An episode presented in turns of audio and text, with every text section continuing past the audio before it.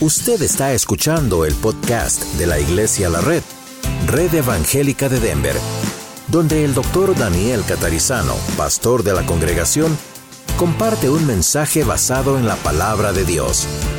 Ahora abra su corazón y permita que en los próximos minutos el Señor le hable y le bendiga. Nunca en la carta de Éfeso o en la de Colosas, Efesios y Colosenses en nuestra Biblia, vemos que Pablo dice, oren por mí, estoy desesperado, estoy en esta cueva que es una presión, huele apestoso, no me dan bien de comer, hay mucha humedad, esto es terrible, cuando llega el invierno me muero de frío, mándenme unos frijoles. Nunca hay quejas del apóstol Pablo, ¿se dieron cuenta? Todo el reporte siempre es al revés. Escribe a Éfeso y escribe a Colosas, anímense, sepan que son de Cristo y sepan, como que Él está mucho mejor que ellos anímicamente. Y ellos estaban en sus casas sufriendo, pero estaban con confort. Y él, los anima a ellos. Hermanos, ese es el Espíritu Santo en la vida de Pablo. Y ese es el Espíritu Santo en nuestras vidas. No importa qué circunstancias, es difícil, la sufrimos, Pablo no era de plástico, era de carne y hueso, pero se concentraba más en lo que él mismo había dicho. En la carta de Filipenses capítulo 4, Pablo dice cómo debemos lidiar con nuestros problemas. ¿Qué dice él? A ver, yo le digo la primera parte y usted me dice si la conoce. Por lo demás, hermanos, todo lo bueno, todo lo justo, todo lo puro, todo lo recto, todo lo amable todo lo que es de buen nombre, algo digno de alabanza, en esto pensad. Esa última frase es como decir, enfóquense en eso. Nosotros leemos en esto pensad o en esto piensen, pero la idea es enfóquense en eso. Ahora, eso es lo que Pablo practicaba. En medio de la cárcel, y las cárceles no eran las cárceles de Estados Unidos con internet y televisión y algo calentito para tomar, ¿eh? no. Las cárceles eran cuevas, básicamente, en muchas ciudades. En Roma no tanto porque era una ciudad más ciudad y él estaba en el pretorio, lo cual tenía algo que ver con en parte el palacio de donde estaba el gobernador, pero no era una situación cómoda. ¿Ok? Recuerden cuando estudiamos en Efesios 6 hace dos domingos atrás que Pablo estaba atado en cadenas a un soldado romano.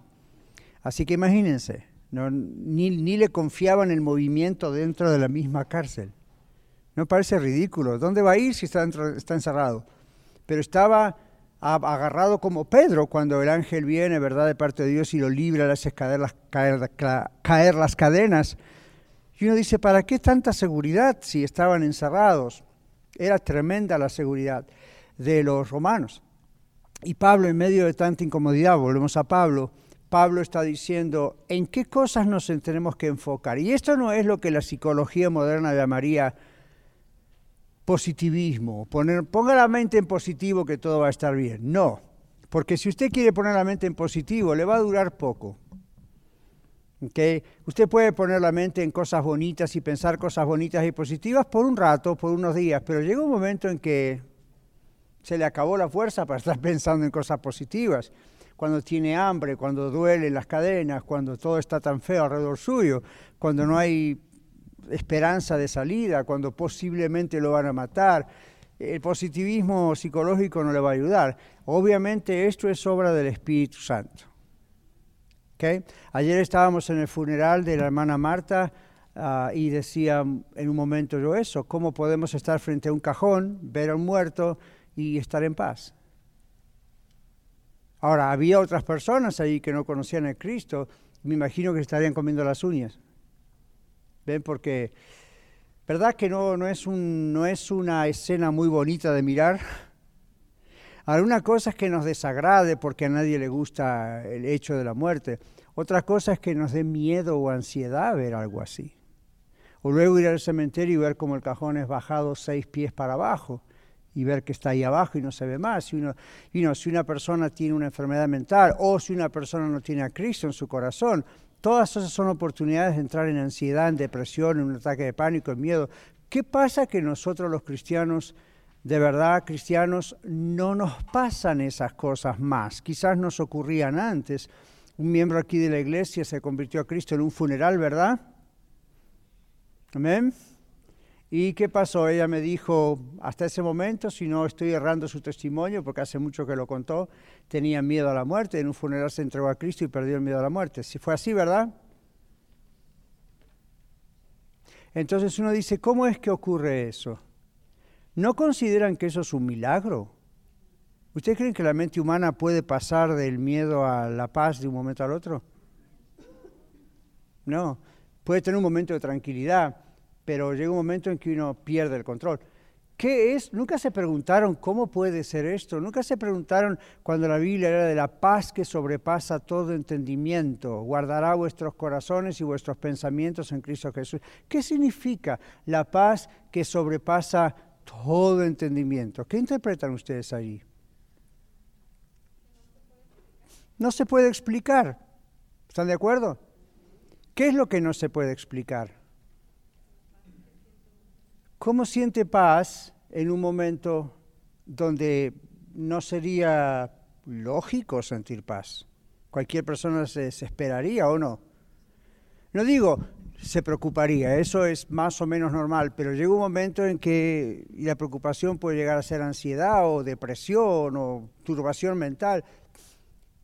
¿Alguno de ustedes experimentó eso de antes tenía eso y de repente cuando empezó a seguir a Cristo y fue salvo, salvo, ese miedo se fue? ¿Sí o no? ¿Y quién se lo dio eso? ¿A la religión?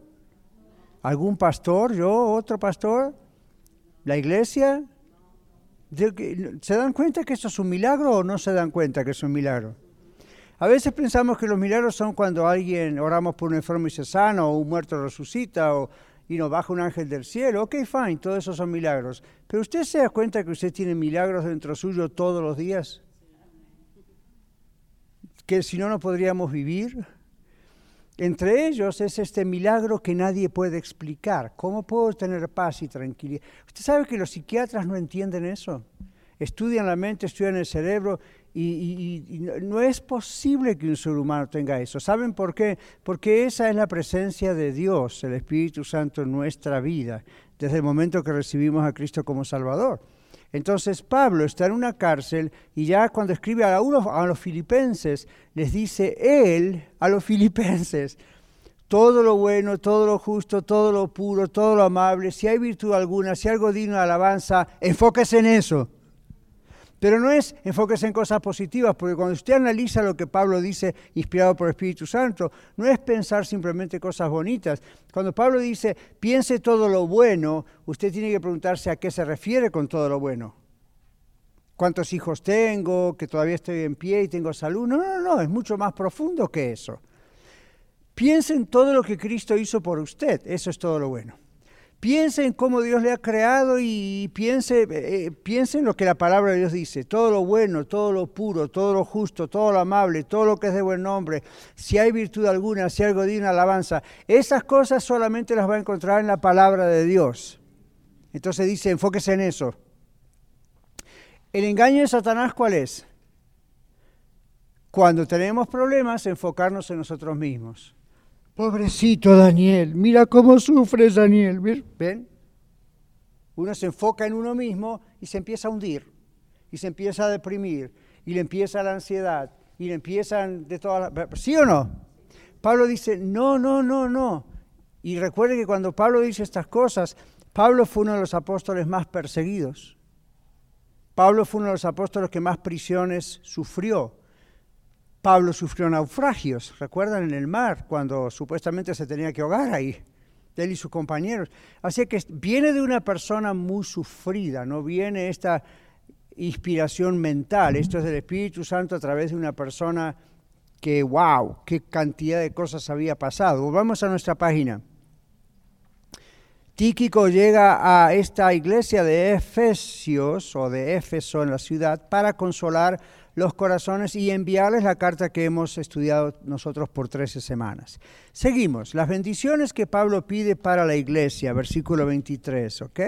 Pase a los hermanos y amor con fe de Dios Padre y del Señor Jesucristo. ¿Qué significa esto? Bueno, ¿cuáles son las bendiciones que Pablo pide para la iglesia? Paz para con todos o para todos y amor con fe. Esta no es la paz de, como vemos en televisión, ¿verdad? Hacen un certamen de belleza y le preguntan a las muchachas, ¿qué pie? World Peace, paz mundial. Olvídese, esto no es lo que Pablo está diciendo. La paz de Dios que sobrepasa todo entendimiento es lo que está diciendo paz, eh, Pablo, ¿ok? La paz de Dios. Entonces, otra vez, paz para todos y amor con fe. Al principio de la carta, capítulo 1, Pablo presenta al Señor Jesucristo como nuestra paz. ¿Ok? ¿Se acuerdan que dice, Él derribó la pared de separación entre judíos y gentiles y no hay para Él divisiones de ese tipo? Luego dice en el medio de la carta, Pablo les exhorta a ser solícitos en guardar el vínculo de la paz.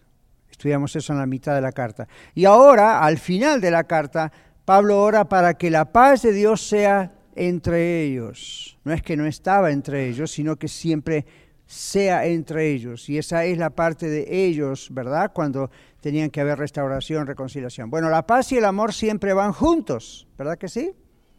Siempre van juntos. No se puede tener paz y no tener amor o tener amor y no tener paz. Es ridículo. Entonces, si usted dice, pastor, no tengo paz, o le dice a una hermana, hermano, no tengo paz, bíblicamente hablando, es casi como que usted dice, no tengo amor. Porque la paz y el amor van juntos. Es como los dedos de una mano. Usted no puede separar, arrancar un dedo, ponerlo al lado y decir, ese dedo está en mi mano será un dedo, pero no está en la mano.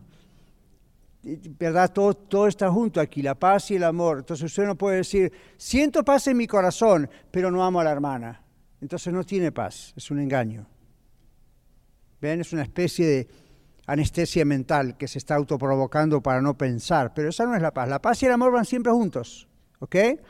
Entonces Pablo dice acá, paz para todos y amor con fe. Al principio entonces nos habla de que la paz es el mismo Señor Jesucristo, la Biblia dice que Dios es amor y ahora nos dice que debemos solícitos estar guardando este vínculo. Entonces dice que la paz de Dios sea entre ellos. La paz y el amor siempre van juntos, la paz es reconciliación con Dios y el amor es lo que produce la reconciliación. El amor de Dios, la gracia de Dios a través de Cristo. Los efesios tenían fe y amor. Pablo solo ora para qué? que sigan caminando en fe y amor, que nada los distraiga, que los problemas, que el diablo, que los problemas entre ellos no, los vayan a, a desviar, sino que siempre caminen en fe y amor. Luego dice la mitad de la página, la gracia con amor inalterable. Observen el versículo 24 en la Biblia. La gracia sea con todos los que aman a nuestro Señor Jesucristo con amor inalterable. A ver qué significa esto. La gracia con amor inalterable, vayamos a la página, significa que todos los que amamos a nuestro Señor Jesucristo podamos experimentar la gracia de Dios en inmortalidad o por siempre. Eso es lo que en el griego original aquí significa la palabra inalterable. Acá hay que aclararlo porque cuando uno lee inalterable, ¿qué significaría en español? Algo que no se puede alterar ¿verdad? Inalterable, no se puede cambiar, no se puede alterar. Está bien, pero es más profundo que eso. En el idioma original la idea es la que está en la página también. La idea es, es un amor eterno. Algo eterno puede ser cambiado, sí o no. No, porque es eterno. Es algo que Dios determinó y se acabó. ¿La salvación es algo que Dios determinó y se acabó o es algo que Dios puede alterar en el camino? Dios lo determinó, se acabó. ¿De quién, ¿De quién, depende la salvación suya y mía? ¿De mí o de Dios? De Dios. Entonces, lo que de mí depende es cuidar esa salvación, como dice la Biblia con... ¿Con qué? Y cuando hablamos acerca de cuidar la salvación con, temor y temblor, yo les dije, en el griego no está diciendo que la salvación se pierde, está diciendo que cuidemos lo que Dios nos dio, Hay que leer todo el texto, no solamente ese versículo, ¿ok? Entonces aquí es lo mismo. Dios nos está dando un amor inalterable por nuestro Señor Jesucristo y el amor de Dios por nosotros es inalterable. Ahora, nuestro amor por el Señor muchas veces falla, ¿verdad? Pero ¿en qué aspecto falla? En la intensidad. A veces estamos súper enamorados del Señor y quisiéramos estar en el cielo con Él ya mismo. Y otros días, sí Señor, te amo, pero... ¿Se acuerdan de Pedro? ¿Recuerdan cuando el apóstol Pedro está frente al Señor Jesús? El Señor Jesús resucita de los muertos, se presenta ante varios y en un momento, ya hacia el final, le pregunta, él resucitado, le pregunta a Pedro, Pedro, ¿me amas? ¿Quién recuerda lo que le dice Pedro? Sí, Señor, tú sabes que te amo. Luego la Biblia dice, por segunda vez el Señor le pregunta a Pedro, Pedro, ¿me amas más que estos? Y Pedro le dice, sí Señor, tú sabes que te amo. En tercer lugar, o la tercera vez, Jesús otra vez le, pregunta a Pedro, ¿pero me amas más que estos? Y Pedro se entristece, dice la Biblia, ¿recuerdan? ¿Y por qué se entristece? Porque por tercera vez el Señor le pregunta, ¿me amas más que estos? Como diciendo, ¿no alcanzó que te lo dije una vez, dos veces? ¿Por qué me preguntas tres veces? Y aun cuando la tercera vez Pedro se entristece, la respuesta del Señor no cambió, apacienta mis corderos, apacienta mis ovejas. Cuando usted lo lee en el griego, la cosa cambia. Y ese es el problema con el español. En el español no siempre podemos traducir exactamente las palabras. Pero hay dos palabras, hay como siete u ocho palabras en el griego para la palabra que traducimos amor o love. Una la conocen, ágape. ¿Ha escuchado la palabra ágape? ¿Okay? ¿Escuchó alguna vez la palabra fileo? De ahí viene la palabra amor filial para nosotros, ¿no? Yo tengo amor filial por mis hijos, ¿ven? Entonces, luego está el amor eros, ese es el amor conyugal de esposo y esposa, de donde viene la palabra erótico. Es el amor sexual, el amor que solamente es permitido entre un esposo y una esposa. Bueno, cuando el Señor Jesús, en el idioma original, ¿no? le pregunta a Pedro, eh, Pedro, ¿me amas? El Señor Jesús usa la palabra ágape, que es la, expresión máxima de amor, es el amor de entrega, el amor de sacrificio, el amor de Dios por nosotros, donde Él se pone primero, no, donde Él nos pone primero. ¿Ven? Por eso muere por nosotros. El amor ágape significa que es un amor de sacrificio, donde uno pone los intereses de la otra persona antes de los intereses de uno mismo. El amor filial es lo que nosotros podríamos traducir como te quiero mucho. No es exactamente así porque igual se traduce por amor, pero no es la misma intensidad de amor. ¿Me, explico? ¿Lo, estoy explicando bien o está confuso? Entonces vamos a usar la expresión Pedro, ¿me amas? Sí, Señor. Tú sabes que te quiero mucho. Segunda vez, Pedro, ¿me amas más que estos? Sí, Señor. Tú sabes que te quiero mucho. Tercera pregunta del Señor Jesús. Pedro, ¿me quieres mucho? Sí, Señor. Tú sabes que te quiero mucho. Y Pedro se entristece en la tercera pregunta, porque capta lo que está haciendo el Señor Jesús. ¿Ven? Hay un cambio en el lenguaje que es muy sutil ahí, no lo vemos mucho en inglés y en español, pero se ve en el idioma original, con la idea de que el Señor en su amor y compasión, aún reconociendo que Pedro le está confesando con toda honestidad que el amor que le tiene a Jesús es maravilloso, pero ah, Pedro se da cuenta que no llega al nivel que tendría que llegar, y de todas maneras el Señor le dice, aún así, pastorea mis ovejas. Qué amor el del Señor, ¿verdad? Ahora, ¿cuántos de ustedes saben que Pedro terminó crucificado boca abajo, dice la historia, por Cristo? Y ya el Señor le había dicho de antes, cuando todavía estaba en vida el Señor Jesús acá en la tierra, le dijo, un día vas a morir de una muerte y te llevarán, etcétera, etcétera. Y Pedro entendió. Bueno, toda la historia es para decir, cuando hablamos del amor de Dios y cuando amamos al Señor con amor inalterable, Es un amor que puede fallar como el de Pedro, que no llega al nivel que queremos que llegue, y de todas maneras Dios nos acepta y nos ama igual, porque sabe que le amamos. Otro paralelismo, sígame acá.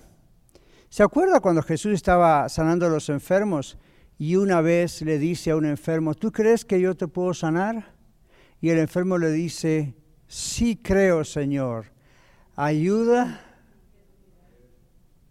ayuda a mi incredulidad. ¿Cómo? Wait a ¿crees o no crees? Jesús tendría que haberle dicho, ¿verdad? Si fuéramos nosotros. Te estoy preguntando si crees que puedo hacer esto y me estás diciendo que sí. Y ahora me dice, ayuda a mi incredulidad. Ok, ponte de acuerdo, muchacho. ¿Crees o no crees? ¿Qué le estaba diciendo a este hombre? Señor, yo creo internamente en mi espíritu, yo sé quién eres, yo sé que... Pero ayúdame esa parte de mí que de repente me cruza por la cabeza que tal vez no. Considerando eso, ¿comprendieron la idea? Y sin embargo el Señor lo sana igual o no. Ya. Otra ocasión Jesús le dice a los apóstoles cuando le dicen, aumentanos la fe. Les dice, si tuvieran fe como un grano de mostaza. O sea, la idea es, lo que necesito es que tengan fe, no se preocupen en el porcentaje. Hoy en día en muchas iglesias pensamos en el porcentaje, aun cuando tenemos hace dos mil años esto escrito. Hermano, usted no fue sano porque no tenía fe, necesitaba más fe. Pero ¿cómo? Jesús le dijo a los discípulos que lo único que hacía falta era tener fe. Jesús le dijo a este hombre, que le dijo Jesús, creo, por ayuda a mi incredulidad, Jesús lo sanó igual. Entonces, ¿dónde está la teología, la idea de que necesito más volumen o más porcentaje de fe? ¿No será que es la soberanía de Dios la que decide las cosas? De todas maneras, yo tengo fe en Él. ¿Ven? En otra ocasión, un enfermo le dijo a Jesús, si quieres, puedes limpiarme o sanarme. Observen la posición humilde si quieres, puedes limpiarme o sanarme. Y la respuesta del Señor fue, quiero. O sea, ¿qué hizo el Señor? Usó la misma respuesta del hombre y la de vuelta. Sí, quiero. ¿Ven? En otra ocasión él hace la pregunta y la otra persona. Estas son cosas que tenemos que tener en la cabeza, tenemos que tener en el corazón. Cuando leemos una despedida de una carta, estos saluditos de gracia y paz a vosotros no son nomás saluditos como los nuestros después de un correo electrónico o Facebook o un texto. Bendiciones, bye. Oh no. Aquí hay mensajes aún en los saludos finales. Bueno, vamos a seguir aquí con la hoja. La gracia con amor inalterable, verso 24, significa que todos los que aman a nuestro Señor Jesucristo puedan experimentar la gracia de Dios en inmortalidad o por siempre, aun cuando muramos y estemos con el Señor. Pablo comenzó esta carta con gracia y paz a vosotros de Dios nuestro Padre y del Señor Jesucristo, dice verso 1, capítulo 1, verso 2. Ahora termina con una referencia similar. Empieza con gracia y paz, termina con gracia y paz. Paz con Dios y paz entre nosotros es el logro de Jesucristo. Paz con Dios, la reconciliación, la salvación. Y paz entre nosotros, seres humanos de diferentes países, unos mujeres, otros varones, diferentes edades, diferentes crianzas, diferente todo, ¿verdad que sí? Sin embargo, tenemos paz entre nosotros también. Y en la época de los Efesios era paz entre judíos y gentiles, algo que era para la mente humana casi imposible. Saben que usted y yo, como dijimos al principio de la carta de Efesios, usted y yo no tenemos un concepto... A ver, usted y yo no podemos sentir completamente lo que pasaba en la época de Pablo con los efesios y los gentiles, o los judíos y los gentiles, porque nosotros puede no gustarnos alguna raza, pero no llegamos a esa exageración entre judíos y gentiles. Había un odio tan grande entre judíos y gentiles que era increíble por mucho, mucho tiempo y que Dios viniese y fuese el Salvador también de los gentiles, a quien los judíos odiaban, era muy extraño para los judíos aceptar eso. Pero cuando los judíos se convertían a Cristo, ahí hay otro milagro. El Espíritu Santo trabajaba en el corazón de ellos de manera que comenzaban a aceptar a los judíos, digo a los gentiles, y los gentiles a los judíos, porque no crean que tampoco los amaban mucho. Entonces, ven, cuando, cuando vemos estos saludos, gracia, paz, Dios, el Señor Jesucristo, logró nuestra reconciliación con el Padre Dios, pero también entre nosotros. Viajen en su mente dos mil años atrás y proyectense, wow, esto era un terrible problema para ellos. Sin embargo, gracias a la salvación en Cristo, se logró la reconciliación entre ellos. Es como si hoy en día usted dijese, judíos y palestinos, se están tirando bombas a cada rato, ¿verdad que sí? Pero ustedes sabían que cuando uno va a Israel, como yo fui hace muchos años y algunos de ustedes presentes también, mi esposa y yo estuvimos en una iglesia cristiana donde había judíos, gentiles, palestinos, había una mezcla ahí adentro. Y uno dice, pero ¿cómo? Si los que están de este lado de esta línea fronteriza son enemigos de los judíos y los enemigos son enemigos de estos otros, ¿cómo pueden estar todos bajo el mismo techo en un templo? Y diciéndose hermano, hermana, Dios le bendiga si, si, sus compatriotas están tratando de matarse? ¿Quién cree usted que hace eso? ¿Las Naciones Unidas? ¿Algún presidente? Eso es un milagro. No hay otra forma de describirlo. Eso es un verdadero milagro que estén adorando bajo el mismo techo. Que estén en la calle trabajando es otra cosa. Que estén en el mismo lugar adorando al mismo Dios, tratándose de hermanos, diciendo somos la familia de Dios y son políticamente enemigos. Es como hace muchos años atrás americanos y rusos. Pero lo de judíos y palestinos es mucho más grave, es mucho peor, porque es un conflicto de, más de dos mil años. Marta, ¿quería decir algo? Ya ve. Ah, ok. Gloria a Dios. Se puede palpar el, odio que hay entre los israelitas y los palestinos. Pero sí, eso quería decir. Pero si va uno a la, una iglesia cristiana, no hay muchas, pero si va uno como esa que fuimos nosotros, uno dice, esto es, increíble. Uno no lo puede ver hasta que... Nosotros en Latinoamérica, you know, puede haber un poco de rencilla entre venezolanos y colombianos, argentinos y chilenos. Los mexicanos no tienen problema con nadie, pero nosotros en el sur sí, ¿verdad? Entonces, puede haber ese tipo de cosas. Acá mayoría de mexicanos más vale ser inteligente. Entonces... Pero verdad, esa es la idea. No sé, los mexicanos contra qué nación tienen problemas. Con Estados Unidos, come on. Ok. No, pero ustedes ven, hay conflictos, hay conflictos fuertes. Ustedes quizá en México no tanto, pero en el sur a veces ha habido épocas donde entre argentinos y chilenos la cosa, y no, lo único que ahí nos bombardeamos con pingüinos, pero había problemas, ¿ok? Y entre colombianos y venezolanos, ¿qué hacen? También, ¿no es cierto? Siempre hay, pero díganme la verdad, ¿ustedes creen que aún esa resía, ese odio es tan fuerte como entre judíos y palestinos?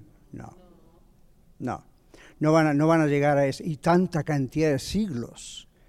Este conflicto viene de Jacob y Esaú, allá atrás. O sea, estamos hablando de...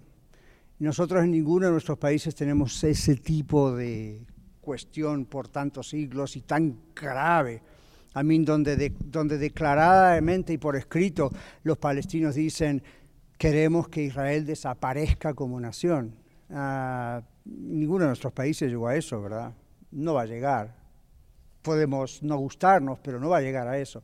Entonces, para que tengan una idea de que cuando Pablo escribe esto y dice, paz de Dios entre vosotros, Pablo está pensando en estos conflictos y que el único que pudo producir esa unión entre ellos dos, como la que nosotros vimos en Israel, es el Señor. ¿Sí? Ahora traigámoslo al plano de nuestro hogar en Aurora, Thornton, Commerce City, donde usted viva. Quizá usted piensa, no tiene solución mi matrimonio, no tiene solución mis hijos, no tiene solución nadie. Si Dios pudo hacer eso, ¿usted cree que no puede hacer esto otro en usted? La Biblia dice, ¿habrá algo imposible para Dios? Entonces usted dice, pastor, ¿qué habría que hacer para que Dios haga lo mismo en mi hogar? Persistir. Orar como nunca usted ha orado antes. Ser fiel al Señor como nunca usted ha sido fiel antes. Eso es un verdadero avivamiento en su propio hogar. Y el Espíritu Santo, Dios, empieza a trabajar de una manera increíble para usted y para mí, pero no para Él. ¿Okay? Para esto no hay fórmulas, ni hay tiempos, ni hay cuándo va a ocurrir. simplemente no tira la toalla. Si lo hubiese hecho Pablo entre los conflictos entre judíos y, griegos, o los griegos o los judíos en esa época hubiesen dicho esto no va, esto es imposible, no hubiese ocurrido. Dios los tocó y fue posible. ¿Ok? Entonces lo que Pablo está en la despedida es animándolos a que sigan, que sigan, que sigan. Ok, continuemos nosotros. Termina con una referencia similar, paz con Dios y paz entre nosotros es el gran logro de Jesucristo. Y gracia es la razón por la cual lo hizo en medio para el, y el medio, la gracia para lograrlo. Dios nos amó y dio a su Hijo por pura gracia, pues nosotros no lo merecíamos. Y por su gracia, o favor inmerecido, como a veces se la define, fue posible salvarnos. La salvación no se puede lograr por medio de nuestras obras. ¿Sabía eso, verdad? Porque aunque esas obras beneficien a la humanidad, a nuestra iglesia, a nuestra familia, nunca son obras perfectas a la medida de lo que Dios exige siendo Él perfecto. Los judíos creían que podían ser salvos por medio de cumplir la ley de Dios, tal vez algún día, por eso el Señor Jesús les dice en Mateo 5:48, sean perfectos como vuestro Padre que está en los cielos es perfecto. ¿Cuándo, cuando, usted leyó eso en la Biblia alguna vez, verdad? ¿Y qué, cuál fue su reacción cuando leyó eso? Sean perfectos como vuestro Padre que está en los cielos es perfecto. Carlos.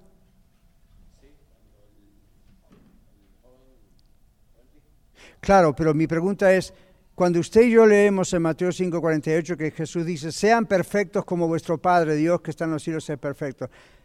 ¿Qué es lo primero? Es imposible. ¿Cómo me pide algo que es imposible? Métase al contexto y vea por qué Jesús dice esto. Entonces observe, este estándar, eso es un estándar, ¿verdad? La perfección este estándar es imposible de alcanzar de acuerdo a la ley, pues siempre fallaríamos en algún punto de la ley. Y Dios dice que si fallamos en un solo punto nos hacemos culpables de todo. ¿Por qué Dios pone algo en la escritura que es imposible? Santiago 2.10 dice así que el único camino para ser salvo es la gracia. Santiago 2.10 es lo que mencioné recién, el que falla en un punto se hace culpable de toda la ley. Así que el único camino para ser salvos es la gracia. Es lo que Jesús le está tratando de decir a ellos. Ustedes piensan que por cumplir la ley al pie de la letra van a ser salvos. ¿No saben que si fallan en uno rompieron toda la ley? Entonces no hay forma de ser salvo. Como cuando viene el joven rico, ahora sí Carlos, ¿verdad? Y le dice, el Señor, anda, vende todo lo que tienes, dale a los pobres y ven y sígueme. La idea no es que todos tenemos que hacer lo mismo, eso es un test, es una prueba, porque Jesús sabía que ese hombre amaba más su propio dinero que todo lo demás. Entonces el joven se va triste porque tenía muchas riquezas. ¿Cuál es la reacción de los discípulos? Señor, entonces ¿quién va a poder ser salvo? Porque Jesús dice, es más difícil para un rico entrar en el reino de Dios que para un camello atravesar el ojo de una aguja. Entonces, naturalmente, los discípulos dicen, pues, como que se vieron identificados, ¿verdad? Aunque ellos no eran ricos, pero dijeron, si para los ricos esto es difícil, ¿qué va a ser para mí? Ahora, tiene que saber esto, en la época de Jesús, ser rico para los judíos era considerado la máxima bendición de Dios, como para el Evangelio de la Prosperidad hoy en día. Entonces ellos decían, bueno, si es rico es porque es bueno, es, casi perfecto, Dios le bendice con riquezas. Ok, esa es la mentalidad de los discípulos, eran judíos, ¿sí o no? Ya, ahora escuche eso. En la mentalidad de los discípulos, ser rico era una máxima bendición de Dios. Ahora Jesús dice, es más fácil que un camello pase por el ojo de una aguja que que un rico entre al reino de los cielos. Les tiró todo el sistema al suelo. ¿Cómo? ¿No era que los ricos No era que la riqueza era pura bendición de Dios, y sí lo es, pero en la mente de ellos eso era, wow, lo máximo. Y ahora Jesús les dice, ah, ah, los ricos, porque piensan que son los más bendecidos y quizá por eso son salvos, y, ¿ah? y porque ustedes piensan esto, no, no, no trabaja así. Entonces Pedro y compañía dicen, entonces, ¿quién podrá ser salvo? ¿Quién va a ser salvo? Y el Señor les habla de la fe. ¿Ven? Entonces, esto es un paralelo un poquito aquí lo que Pablo está diciendo con esta idea globalmente. El estándar es imposible de alcanzar. Aún cumpliendo la ley o siendo bendecidos por Dios y pensamos que esa es la bendición, una prueba de la bendición de Dios es la riqueza, el estándar está por ahí arriba. Jesús les dice, el estándar es más alto, tienen que ser como Dios, perfectos. Y la gente dice, esto es imposible. ¿Cómo nos pides algo imposible? Entonces, aquí qué pasa? Es por gracia. Es un favor inmerecido de Dios en nuestro Señor Jesucristo. ¿Qué dice Efesios 2.8? Porque por gracia sois salvos por medio de la fe, esto no es de vosotros, sino que es un regalo, un don de Dios, no es por obras, para que nadie se gloríe. Nunca se preguntaron el, el para que nadie se gloríe. ¿Se gloríe de qué? ¿El rico en qué se gloriaba? En sus riquezas. ¿Por qué? Las riquezas significaban para él y para su pueblo que, oh, está, está todo bien, Dios me bendice. No, es por pura gracia de Dios. Usted va a escuchar en el sermón más tarde que yo digo esto. Dios nos ama no porque somos buenos, sino porque Él es amor. Terminamos. En síntesis, el saludo y la oración final de Pablo por la iglesia en la ciudad de Éfeso es que ellos, los efesios, vivan en armonía como hermanos de la familia de Dios y que reconozcan que eso solo puede ser posible gracias al sacrificio del Señor Jesucristo y su resurrección al tercer día. Ya ve, usted creía que el asunto era salvarse del infierno nada más. Ah, ah hay mucho más beneficio de la salvación. La salvación que tenemos nos libra de la ira venidera, es cierto, del juicio final en la ira venidera, de ser condenados el día del juicio final. Pero también la salvación crea en nosotros una nueva vida, una vida transformada que dice 2 Corintios 5, 17. A ver, Miguel, ¿hacia dónde corremos? ¿Este o oeste? Algunos lo sabemos de memoria. De modo que si alguno está en Cristo, nueva criatura es. Las cosas viejas pasaron y aquí todas son hechas nuevas. Esa es la versión de la Reina Valera 60 y otra manera de decirlo que a veces es un poquito más acertado.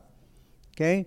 Las cosas viejas pasaron, a partir de ahora todo comienza nuevo, porque la vida es diferente. ¿ok? Segunda Corintios 5, 17. Entonces, esto es lo que crea nuestra salvación, no solo la salvación de la condenación eterna, gloria a Dios que no vamos al infierno, pero también gloria a Dios que transforma nuestras vidas. Si no, esta nueva vida incluye qué cosa? ¿Qué dice la hoja? La paz de Dios, como decíamos antes, que sobrepasa todo lo que los seres humanos podemos comprender intelectualmente. Eso es lo que dice Filipenses 4.7, ¿ok? La paz de Dios que sobrepasa todo. E incluye la paz unos con los otros para que sea posible vivir en armonía. La presencia de Cristo morando constantemente en nosotros, no solamente cuando venimos al servicio o a la iglesia. La presencia de Cristo morando constantemente en nosotros refleja su amor a través de nosotros. Sin este amor jamás sería posible la armonía familiar en la iglesia. Cuando escuchamos reportes acerca de personas en otros lugares que siendo miembros de una iglesia se van por motivos carnales, por ejemplo, egoísmo, celos, vanidad, envidias, inmoralidad, entre ellos, tenemos lugar para sospechar que nunca fueron salvos. Usted dice, pastor, eso es muy arriesgado de decir. Bueno, ¿por qué? Porque Cristo transforma la vida y amamos la familia de Dios. Entonces no estamos diciendo usted, yo u otros, tal vez nos fuimos de una iglesia porque no se predicaba la palabra de Dios. Eso es una buena razón para irse a una iglesia. Salga corriendo de una iglesia que no predica la palabra de Dios. No tiene nada que hacer usted en una iglesia que no predica la palabra de Dios. Si usted dice hay inmoralidad y no hay disciplina en cuanto a esa inmoralidad, no se hace nada, la gente vive como quiere, ok, yo no estaría en un lugar así. Pero usted conoce y sabe y ha visto tal vez como yo reportes de personas aquí en la ciudad, en el estado, en el país y alrededor del mundo, que de pronto la razón por la cual andan de iglesia en iglesia no son razones bíblicas para irse. ¿Sabía usted que hay razones bíblicas para dejar una iglesia? ¿Cuáles son? Las acabo de mencionar. si no se predica la palabra de Dios, si no se exalta a Cristo, si, esas son razones, y nos vamos a segunda, primera Timoteo, Tito, y vemos el liderazgo y no corresponde a lo que dice la Biblia, usted dice, ok, no tengo nada que hacer en ese lugar. Pero si la idea es, no me gusta el sistema de alabanza, o envidio a tal persona, o cero a la otra, o no me llevo bien con un mexicano, con un argentino, con un peruano, no me llevo bien con un salvadoreño. Esas no son razones bíblicas para dejar una iglesia. Esas son las cosas que Pablo está atacando en este saludo y al mismo tiempo está diciendo, vivan en armonía, porque si son de Cristo es natural que haya esa armonía. Ahora, tengo unos minutitos antes si tienen preguntas para hacer un ejemplo de la música. ¿Cuántos de ustedes tocan algún instrumento? Alcen la mano. No los vamos a invitar a ninguna orquesta nomás. Yo también. Sabemos música, ¿verdad? De oído o de oído y de ojo, pero sabemos. Entonces, ¿qué pasa aquí? Armonía, la definición de armonía. Armonía tiene que ver con varias notas en diferentes figuras tocando al mismo tiempo y haciendo un buen sonido. ¿Sí o no? Ya, tengo el piano muy lejos, si no les diría, pero si usted pone las manos en el piano así, en cualquier lugar, eso no es armonía aunque ponga todos los dedos, va a sonar un ruido raro. Si usted sabe dónde se ponen sus deditos, va a sonar muy bien. Igual en la guitarra, el violín, lo que sea. La música tiene leyes, ¿sabía eso? Esas leyes vienen del sonido. ¿Quién creó el sonido? Dios, ¿sabían que hay sonido en el espacio aunque no se escuche? No lo escuchamos porque no hay oxígeno. Si hubiese oxígeno lo escucharíamos. Pero hay aparatos que escuchan sonidos en el espacio. Dios creó el sonido. Y Dios creó el sonido en nosotros. La voz es un sonido, en este caso amplificado por el micrófono, pero es un sonido. Cuando hablamos de música, la teoría musical nos dice, yo la sé porque la aprendí cuando era chiquito así, me la enseñaron hasta el cansancio. Música es el arte de combinar los sonidos, formando con ellos armonía, melodía y ritmo. Y después yo no entendía nada, pero sabía la definición. Pasé el examen. Y después entonces era qué significa sonido, qué significa ritmo, qué significa armonía.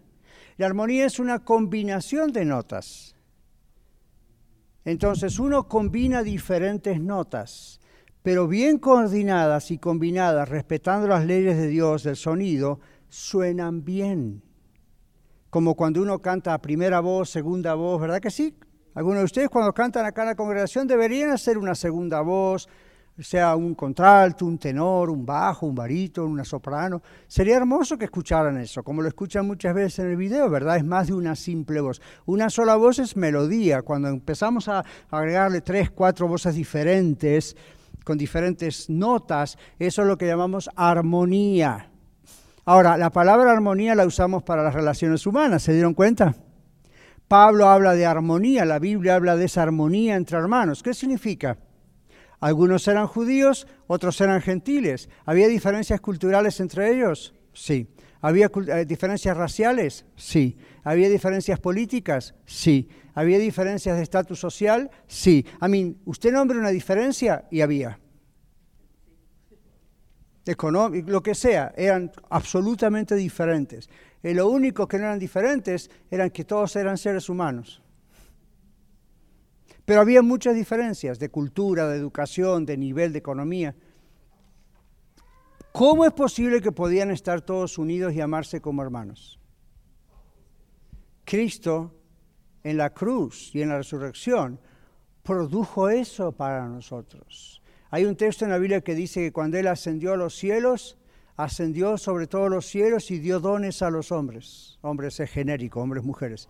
Y dio dones a los hombres. No solamente son los dones del Espíritu Santo, yo veo aquí este milagro de que personas completamente diferentes en educación, en raza, en cultura, en política, en sistemas, podían coordinarse igual que las notas en un piano o en una guitarra o en cualquier instrumento, son diferentes, unas son agudas, otras son graves, otras son más o menos, otras son muy... Y sin embargo, todas juntas hacen una increíble, preciosa orquesta. ¿Les gusta escuchar orquestas? No, hay cuatro de nosotros aquí que nos gusta escuchar orquestas. Así, aun si a usted le gusta la ranchera, Hay más de una nota ahí, ¿verdad? El trompetista no toca una sola nota, ¿verdad? Y si toca una sola nota, va a tener otro trompetista al lado que toca una segunda nota y juntos suena muy bien, ¿sí o no? Más allá de que le guste el estilo o no le guste, el asunto es que musicalmente hablando no desafinan, ¿ha escuchado eso? Y no hacen distorsiones, escucha bien. Los seres humanos somos así. Si no tenemos a Cristo en nuestro corazón, desafinamos constantemente tomando el ejemplo de la analogía de música. Y tenemos problemas constantes con el cónyuge, los hijos, el pariente, y no le cuento con la iglesia, porque la iglesia es una bola de un montón de gente, de diferentes países, de diferentes culturas. ¿Ven? Acá nosotros tenemos sudamericanos, centroamericanos, norteamericanos y uno del Medio Oriente. Hermano Mohamed de Irak, que lo de Irak, que lo bautizamos hace dos semanas atrás. Entonces uno dice, ¿y cómo está aquí? Bueno, porque le gusta la cultura nuestra y está aprendiendo español y le encanta y Señor lo toca aquí. Uno nunca sabe lo que Dios puede hacer en la iglesia de la red. ¿Qué hacemos, ¿Qué hacemos si mañana viene un hindú y le gusta el español y aprende con nosotros y se entrega a Cristo acá, como pasó con Mohamed? ¿Y qué, qué, qué, si viene un anglo, qué hacemos? Usted se lo mandamos ahí al lado, a la otra. No, no. Y, si, caen más venezolanos, ¿qué hacemos? Porque mire, están invadiendo. Mire esta zona por acá. Bienvenidos, ¿ven? La iglesia de Dios es para todos, no es, no es para nosotros. Cuando yo recién llegué a Estados Unidos, casi cerca de la fundación del país, no tanto en los... Estábamos en Texas y, no había muchas iglesias hispanas en Houston. Ahora pululan, pero en esa época no. Entonces yo no sabía qué hacer muy bien porque yo no conocía. Y en los carteles afuera decía, iglesia mexicana tal cosa. Seguía usted en la otra cuadra, iglesia mexicana la otra. Y yo pensaba, ¿y ahora qué hago? Yo no soy mexicano. Y de pronto me empezaron a invitar a esas iglesias cuando se enteraron que era pastor. Ok, yo pensaba, espero que todo esté bien. Son latinos, ok, fine. Y un día empecé a preguntar, ¿por qué le ponen afuera iglesia mexicana? Y me dijeron, bueno, pastor, para que sepan que hablamos español. Mm. ¿Ustedes saben cuántas naciones hablamos español en Latinoamérica? Ya. Mm. ¿Saben lo que yo sentí? Yo no soy mexicano. Y cuando vi ese cartel me pregunté si podía venir. Oh, pero por supuesto, pastor, somos hispanos.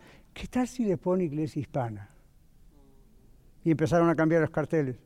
Porque no se habían dado cuenta. ¿Saben por qué no se habían dado cuenta? Porque el 99% hasta ese momento de la población en Houston que hablaba español eran mexicanos.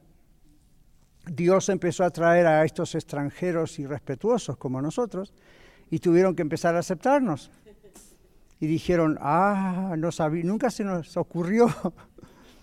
y después pasamos la segunda etapa. Los cambios son de a poco, ¿verdad? Después, Iglesia Hispana Fulana. Yo les decía, ¿en qué idioma está el cartel? En español. Si está en español, hace falta decir que es hispana. No. ¿Qué tal si le ponen el nombre simplemente en español? ¿Qué es lo que estaba tratando de enseñarles? Lo que se llama inclusión. Inclusion. ¿Qué significa inclusión? Vamos a sentirnos todos aceptados, todos incluidos. Esta es una iglesia donde Cristo es el Rey, donde nuestra ciudadanía está en los cielos.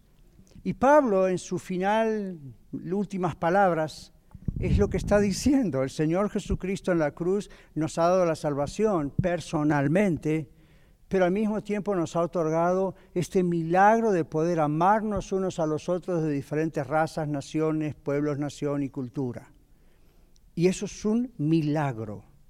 El mundo, las Naciones Unidas se rascan la cabeza preguntando cómo hace la iglesia para no matarse y comerse uno al otro. ¿Ven?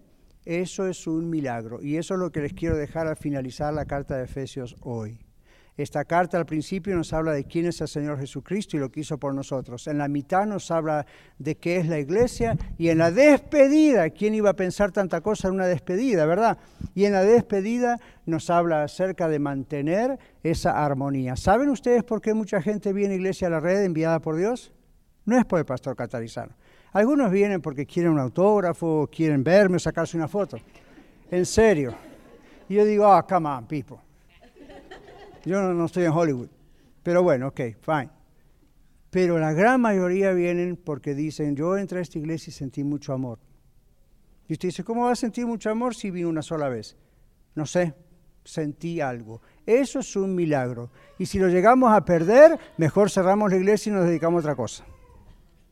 Realmente eso es un milagro. Amén.